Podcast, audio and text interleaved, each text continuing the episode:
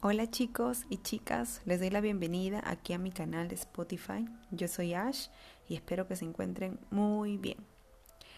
El día de hoy, según el tema del cronograma de la semana, se titula Atrasando los patrones.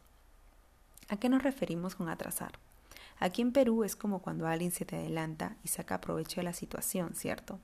Bueno, eso mismo es lo que me gustaría que podamos aprender el día de hoy atrasar esos momentos donde nos sentimos tan intranquilos o algo nos recordó que hay un delicioso postre en la nevera y reaccionamos y ya nos encontramos comiendo sin ni siquiera habernos dado cuenta. Entonces, en el transcurso del podcast iré poniendo algunos ejemplos que yo he pasado en la vida real para que se den cuenta que sí se puede mejorar nuestros hábitos poco a poco, pero sí se puede. Entonces, empecemos. Quizás muchas veces hemos estado en la cola esperando nuestro café en el Starbucks y hemos visto el muffin en la vitrina. Y ahí empieza esa cháchara en nuestra cabecita, ¿no? Si no compro ahora ese muffin, voy a estar pensando en él toda la mañana. Bueno, pero es que ya he tomado desayuno, pero como que todavía tengo un poco de hambre. Quizás es porque no he dormido bien y necesito un poco de energía. Además, hoy día va a ser un día súper pesado. No, no, no puedo empezar la mañana desanimada. Sí, y cuando nos, dimos cuenta, ya hemos dado el primer mordisco al muffin.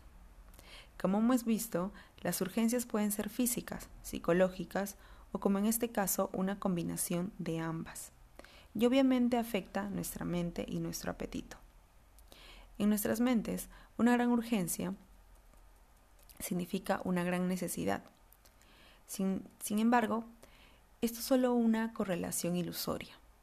No solo porque tengamos una necesidad muy fuerte, por ejemplo, de nuestra barra favorita de chocolate, no significa que su necesidad real sea más fuerte de lo normal. O, en el peor de los casos, no me voy a morir si no me lo como, ¿cierto? ¿Qué pasaría si ves que el impulso quizás sea más fuerte y simplemente lo sentiríamos y no reaccionamos? A ver, si podemos traer algún momento de nuestra vida que hayamos experimentado y que no hayamos podido satisfacer algún antojo. Por ejemplo, nos encanta la empanada de, nuestro, de nuestra panadería favorita. Vamos a la panadería y uy, se agotó. ¿Qué pasó? Se siente una punzada de decepción. Y bueno, en ese momento la empanada habrá perdido su brillo, al menos por un instante. Pero ¿qué pasa cuando cedemos al antojo y reaccionamos sin ni siquiera tener hambre? Cuando cedemos a nuestros impulsos, tendremos más ansiedad y más débil se hace nuestra capacidad de resistir y desde luego más difícil será dejarlo de hacer la próxima vez. Ahora, por ejemplo, siempre puede existir una actividad, ya sea en nuestra casa o cuando estamos en la oficina, que es un poco pesada, que no nos gusta, y siempre tendemos a hacer algo placentero mientras hacemos esa, esa actividad, ¿cierto? Por ejemplo, en mi caso siempre me compraba un paquete de maní salado, que de hecho era súper salado, aunque muchos pueden pensar que es relativamente saludable. Y sí, lo hacía todos los días cada vez que iba a sacar fotocopias. Entonces, ese paquete se hacía parte del proceso de sacar fotocopias. Sí, me daba cierta satisfacción. Ahora, ¿qué pasaría si le agregamos un poco de estrés a la ecuación? Quizás un día me dieron tres veces más de fotocopias que sacar. Sí, voy por mi paquete de maní como siempre para que me consuele. Entonces, comer ese maní se volvió parte de mi estrés. Me, me siento estresada mientras saco fotocopias y como el maní. Pero me siento más aún estresada porque estoy comiendo mucho más maní mientras sigo sacando, fotocopias y quizás ya no solamente es el maní, sino también ya fui por otra comida más. ¿Viste cómo va subiendo de nivel? Este es un ejemplo súper simple, pero es que así muchas veces funciona. Y a ver, les doy este último ejemplo. Nos sentimos muy bajoneados. Hay demasiado trabajo, tenemos una situación que no nos hace bien en nuestras casas o en cualquier momento del día.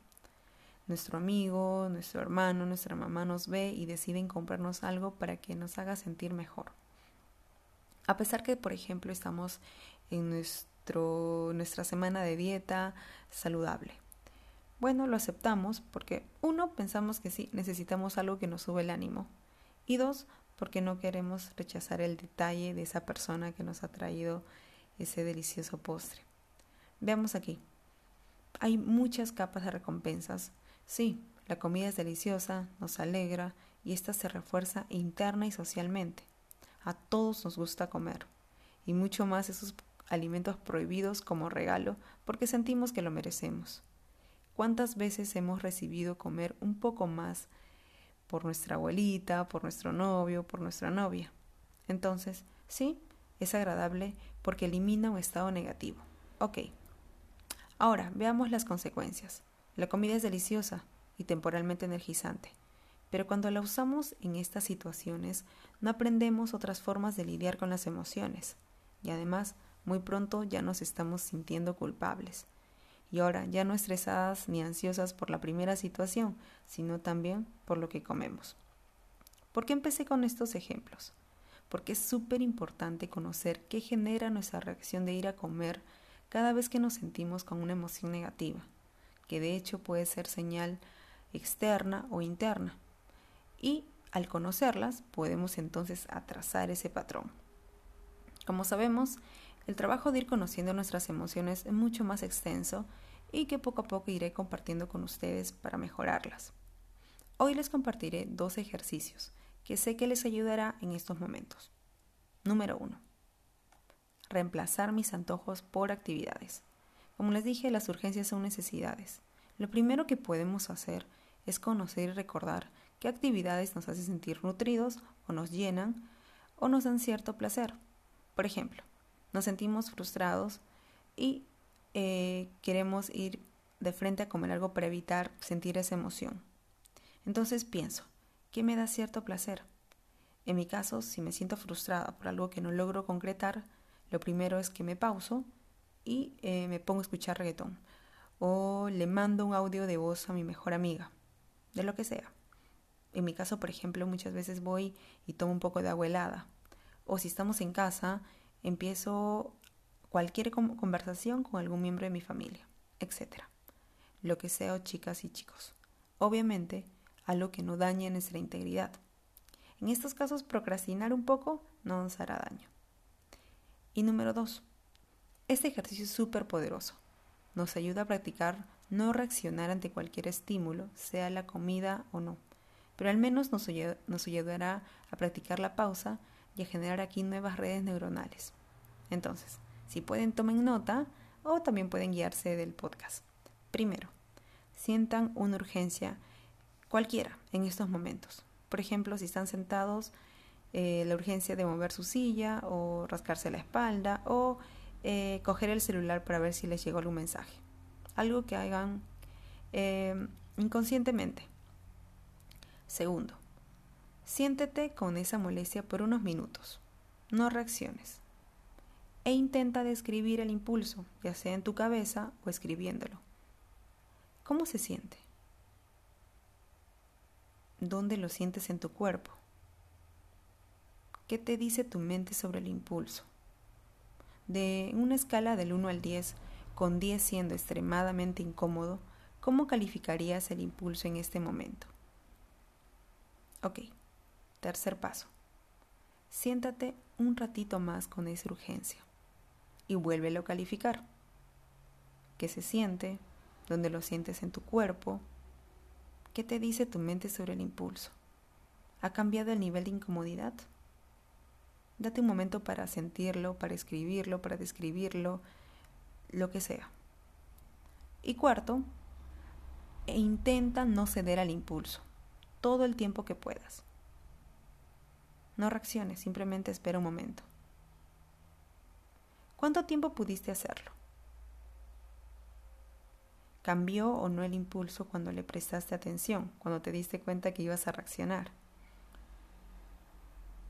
¿Te rendiste? ¿Cómo se sintió eso? Si no cediste, ¿cómo también lo sentiste? ¿Se sintió bien? ¿Fue necesario ceder? Aquí lo ideal es que observemos esas reacciones sin juzgar, simplemente sintiéndolas, describiéndolas. Y te darás cuenta que sí, poco a poco se puede pausar cualquier impulso que necesitemos en algún momento. Eso es todo chicos y chicas. Mil gracias por escucharme. Espero que esto lo puedan practicar, porque de, de hecho eso se trata de practicar, de poder cambiar las, eh, los patrones de nuestra mente con estos pasos pequeñitos que podemos hacer en cualquier momento de nuestro día. Me encantaría saber cómo les fue, qué emociones sintieron, si fue difícil, qué más les costó. Y ya saben que pueden seguirme y dejar todos sus comentarios y dudas. Y si tienen algún tema más que les gustaría que yo les comparta también en, mi Instagram como ash-perú o en el grupo de Facebook Eating Design Diseñando Hábitos de Alimentación. Les deseo mucho amor, paciencia y fortaleza en estos días. Recuerden, por favor, quedémonos en casa. Estamos juntos y juntas en trascender esta pandemia. Muchas gracias.